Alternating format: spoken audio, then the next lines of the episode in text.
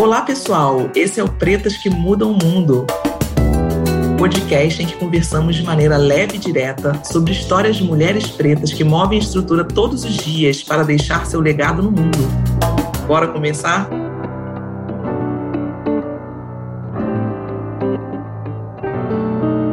Chegamos ao final da minissérie sobre carreira e maternidade, depois de passar aí por toda uma jornada com vários episódios, com convidados, onde falamos das escolhas e dilemas desse processo de se tornar mãe e continuar investindo na carreira, as dificuldades ou as situações que a gente passa aí quando a gente decide engravidar, as escolhas que a gente deve fazer, as dificuldades que aparecem, nem sempre tudo sai como a gente planejou, né? Então a gente tem que lidar com essas situações inesperadas nesse processo de gravidez gravidez, depois o parto, o início do, do, dessa chegada desse bebê, como é que tudo isso impacta a nossa saúde mental, como é que tudo isso impacta as nossas outras relações. Aí no último episódio, é, nos dois últimos episódios, eu enfatizei bem um aspecto que é muito caro, que é muito específico das mulheres negras que se tornam mães, né, que se tornam mães de crianças pretas em especial. Falamos aí sobre educação antirracista, recebi a GEISA e contei todo esse meu percurso de já na educação educação infantil do meu filho pensar em como é que eu poderia é, criar uma escola que contribuísse para a formação de uma identidade positiva nele como um menino negro, onde a gente amenizasse um pouco as situações de racismo que já acontecem desde a primeira infância e que vão ter um impacto longo aí na trajetória de vida, né, até a vida adulta dessa criança hoje, né?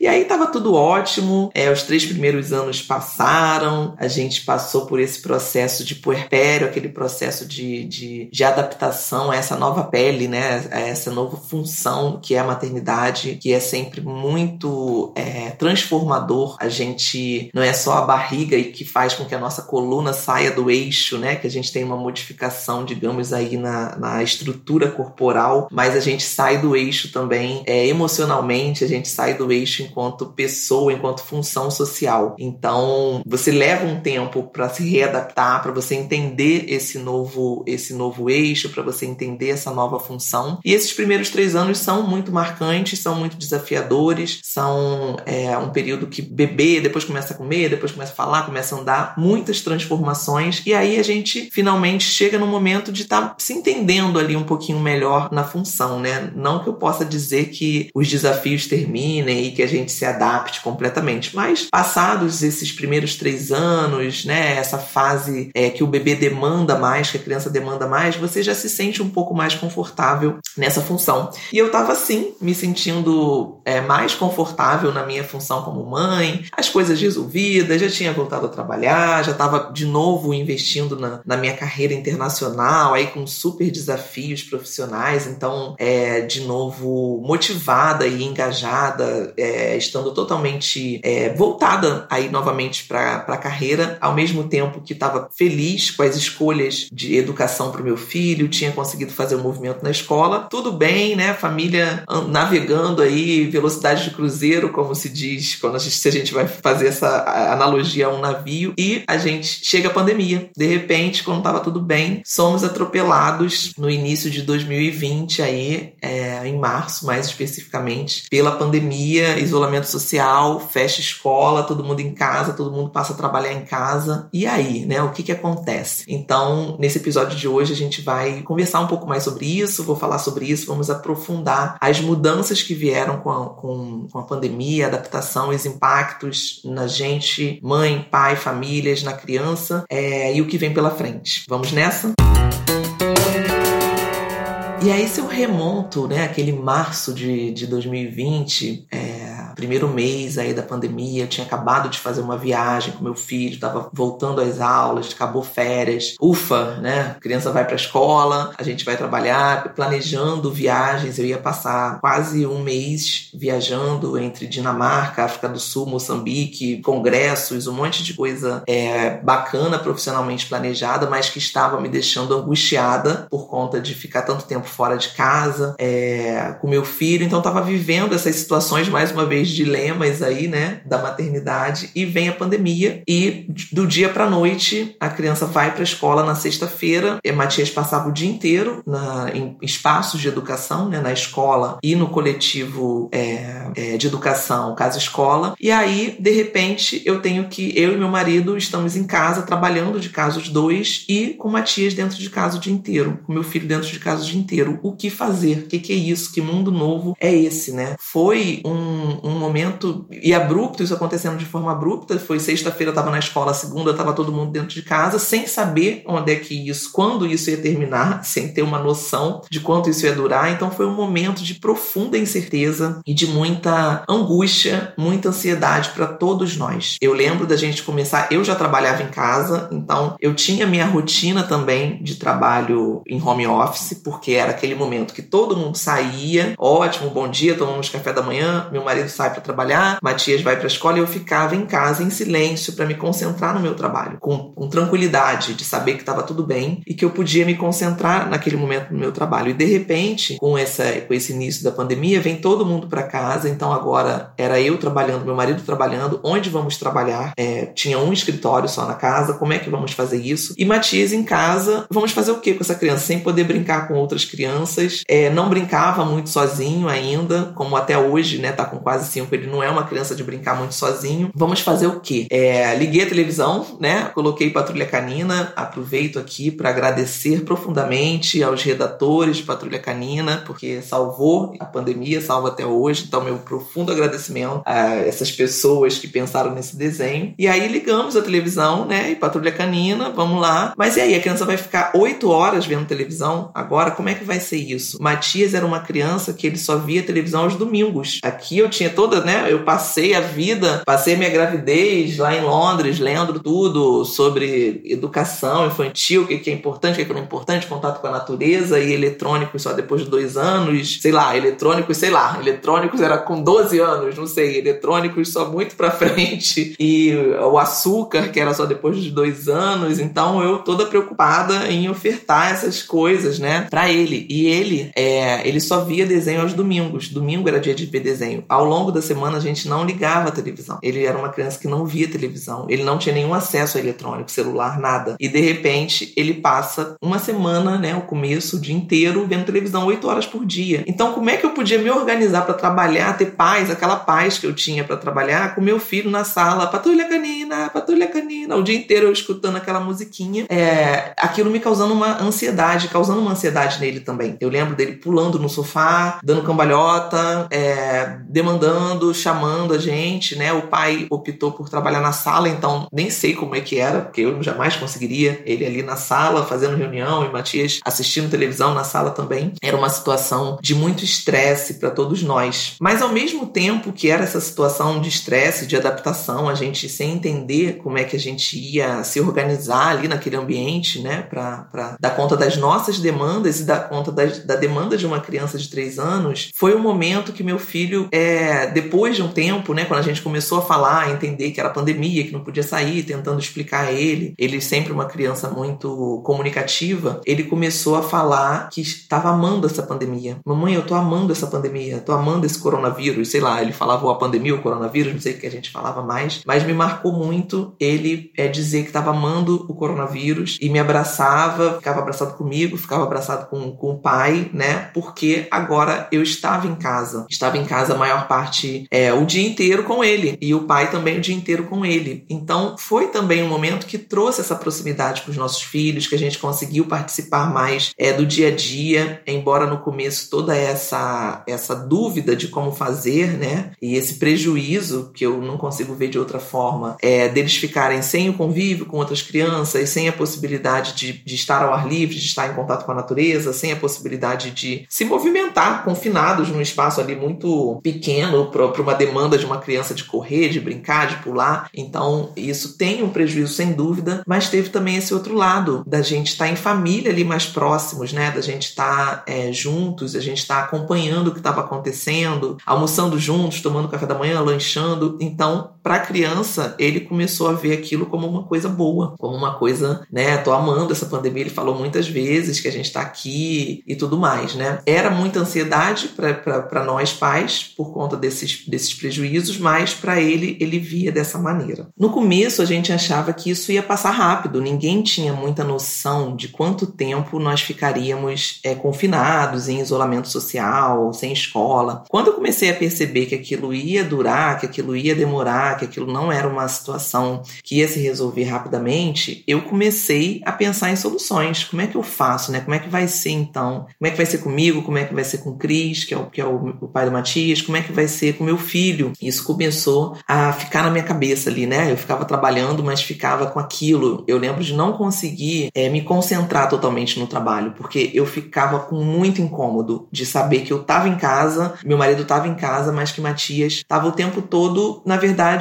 é, é sozinho, né? É, é a presença sem estar presente. Que a gente estava ali com ele, ele estava reconhecendo isso, estava gostando, mas na verdade a gente estava passando oito, nove horas por dia na frente de um computador trabalhando. As empresas também não estavam adaptadas ainda a esse trabalho em home office, não tinha essa flexibilidade. As pessoas queriam transpor para o home office o trabalho que era feito de modo presencial, né, dentro das empresas, reuniões longas, que eu vejo isso acontecendo ainda até hoje em algumas situações, né? E no meu caso, por mais que eu já tivesse adaptado ao trabalho em home office, é, eu estava às vésperas de uma viagem. Eu iria para Moçambique em abril, né? Como eu contei na, na abertura aqui, né? Ia para um congresso, depois para Moçambique, a gente ia fazer um evento grande. E esse evento teve que acontecer de forma virtual. E a gente não era um evento que não tinha um formato virtual. Foi preciso adaptar tudo de forma muito rápida. Para a gente fez o evento na data prevista, então adaptar as aulas, o tempo de aula, o conteúdo, a forma como a gente ia dar as aulas. Então foi um período que eu precisei trabalhar muito. Eu realmente não estava assim com uma possibilidade de ficar muito alguns tempos, alguns momentos com ele. Eu estava trabalhando ali oito horas por dia e aquilo começou a me angustiar. A gente começou a pensar em soluções. Como é que eu faço então para manter um mínimo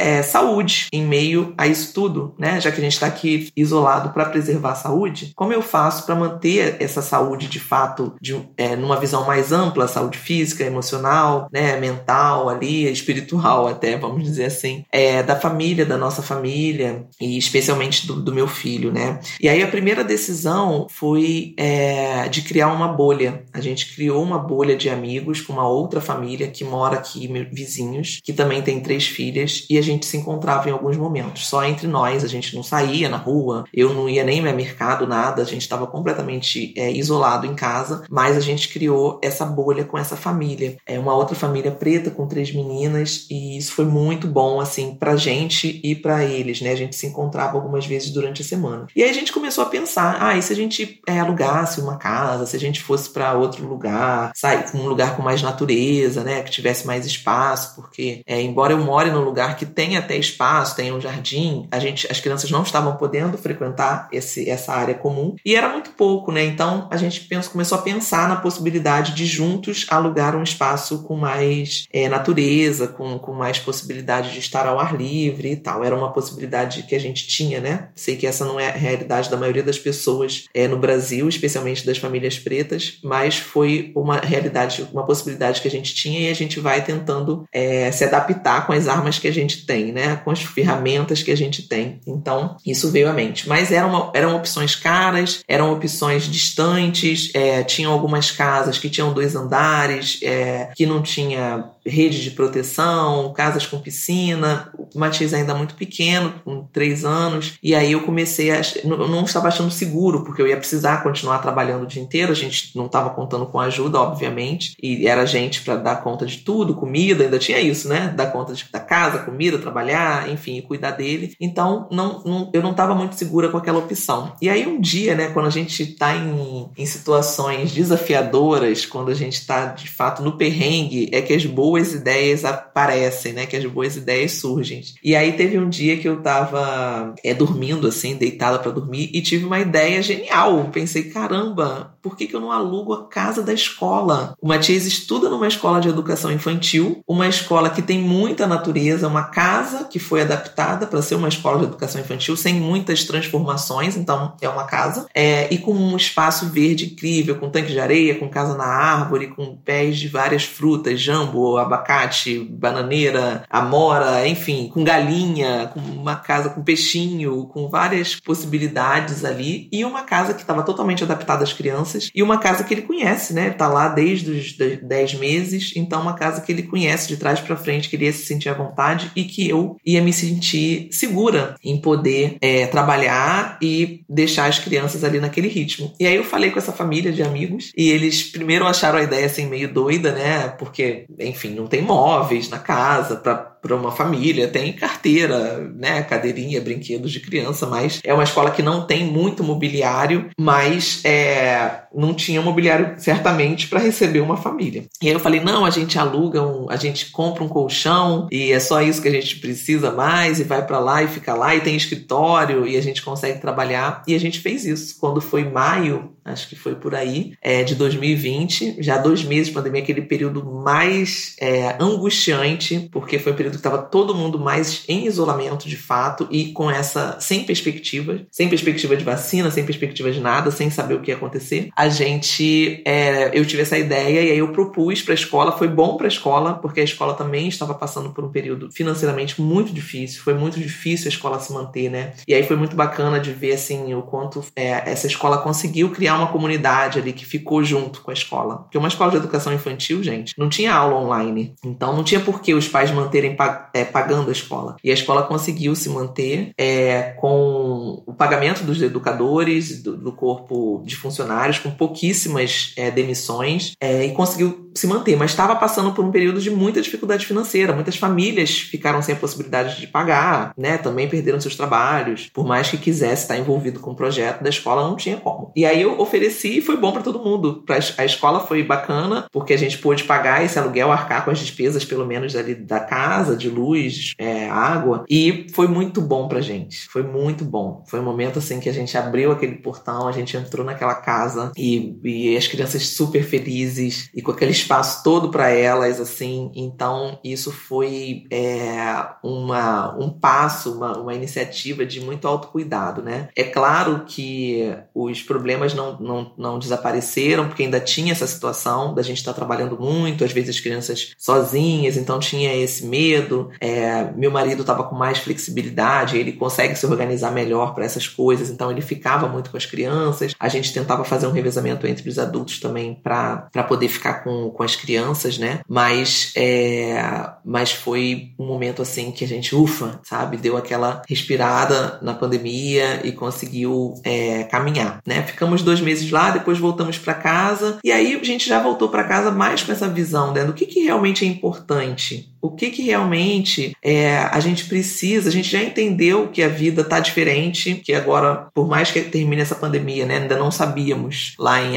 em setembro, agosto, setembro, onde isso ia dar, né? Nem podia imaginar que até hoje, aqui, junho de 2021, a gente ainda estaria num momento de muita, muita tristeza, de muita, muitas perdas, né? De muito descontrole da pandemia por decisões políticas equivocadas, especialmente aqui no Brasil. Então não podia ter essa essa, dimensão, é, mas eu a gente já estava mais adaptados, já estavam entendendo um pouquinho mais o que, que realmente era importante, valorizando essa possibilidade de estar junto e trabalhar, de ter momentos ali mais para a família, entendendo que essa, essa, é, que esses componentes agora estariam cada vez mais misturados, né? Então entendendo como ter o nosso espaço, mas ao mesmo tempo como ter pausas ao longo do dia, como poder sim é, ficar com as crianças, como dizer as crianças aparecerem na reunião, dizer olha, nesse momento agora vou ter que dar um, uma pausa aqui, vou ter que atender aqui o meu filho. Isso foi ficando mais naturalizado e a gente foi conseguindo é, enxergar isso melhor. E aí, para mim, a principal lição que ficou, né, foi de enxergar o meu legado para além do trabalho. O legado que a gente constrói, né, eu, eu trabalho muito com essa questão de legado intencional, de ter uma estratégia, de pensar como é que a gente quer construir nossa carreira. Né? Todo esse podcast é muito muito sobre isso, né? E, e pensar como é que a gente é, faz isso na prática, como a gente incorpora isso na nossa rotina. Mas eu, eu sempre pensei muito em legado como aquilo que eu vou deixar de contribuição para o mundo, pensando nesse, nesse meu impacto social, pensando no trabalho. Mas eu, ao longo da pandemia, eu passei a enxergar e a entender o legado para além disso. Quando eu, eu é, promovo o contato do meu filho com a natureza, quando eu falo da importância da gente estar entre amigos, é, da gente cultivar esses lados, laços, isso também é legado. Eu também estou deixando esse legado para ele e para gerações futuras. Quando eu penso numa forma de alimentação é, que me nutra, mais saudável, e não só alimentação, né? Se a gente for pensar em nutrição aí de um ponto de vista mais abrangente, o que, que eu estou colocando para dentro, o que, que eu estou assistindo, quais são as escolhas que eu estou fazendo para é, me nutrir enquanto pessoa, e se eu mostro como eu faço essas escolhas, isso também é legado, uma receita que eu faça, uma opção é, de programas e, e é, com, com, uma perspectiva por trás do porquê que eu estou fazendo aquelas escolhas ali, né? E aí aqui eu vou falar muito de buscar referências é, pretas, de buscar programas com, com protagonismo de pessoas pretas, né? É, tudo isso são legados também que eu estou deixando para meu filho, para minha família, para as pessoas que convivem comigo, para quem vem depois. Então eu passei a entender e a valorizar isso muito mais. E aí pensando, e o que vem depois, né? O que que o que que vai ficar depois dessa dessa pandemia? Como é que fica essa questão de carreira e maternidade no pós-pandemia? É, para mim fica muito forte isso de é, não priorizar somente o trabalho, não dar tanta ênfase somente ao trabalho, de incorporar no dia a dia essa presença do meu filho, esses momentos com meu filho no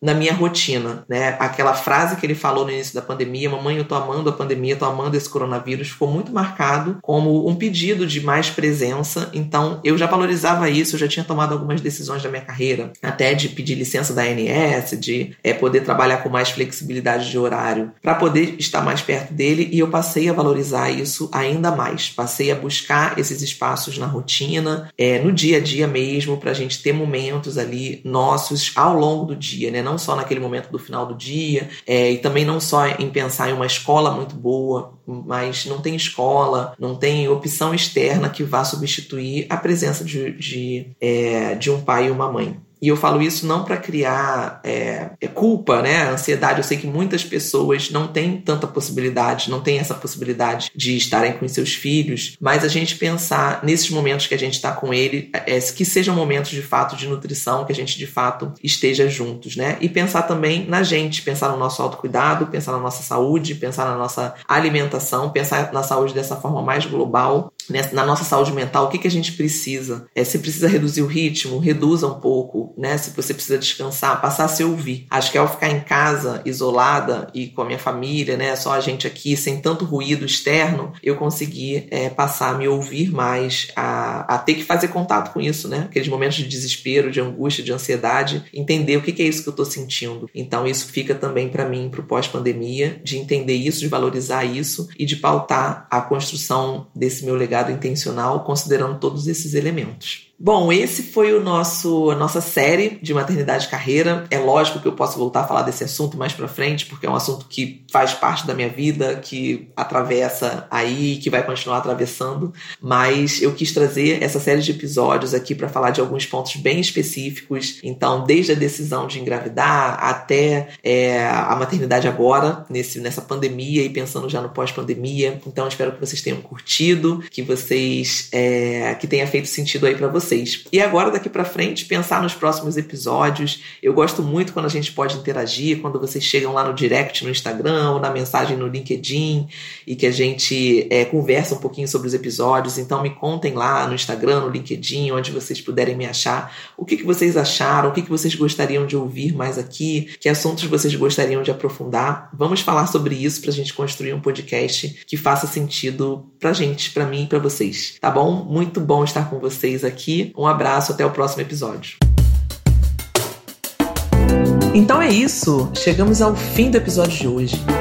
Eu acredito que uma boa troca se dá quando cada um coloca na roda aquilo que tem de excedente e todos se beneficiam. As vivências que eu trouxe aqui hoje são o meu excedente que compartilho para ajudá-la em sua jornada de mudar o mundo. Se você gostou desse episódio, agora é sua vez de alimentar essa troca. Assine o podcast Pretas que Mudam o Mundo no Spotify e no Apple Podcasts e dê cinco estrelas para esse conteúdo. Compartilha com as amigas, convida aquela colega que é líder para ouvir. Isso é muito importante e movimenta a nossa divulgação. Contribui para que outras pessoas como você também possam ouvir essas histórias e alimentar sua energia vital. Podemos seguir esse papo nas redes sociais, como LinkedIn, Instagram. Procura lá, sou Jaque Torres. Me manda um direct e vamos seguir conversando. Vai ser um prazer. Valeu por hoje e nos vemos no próximo episódio. Vamos juntas!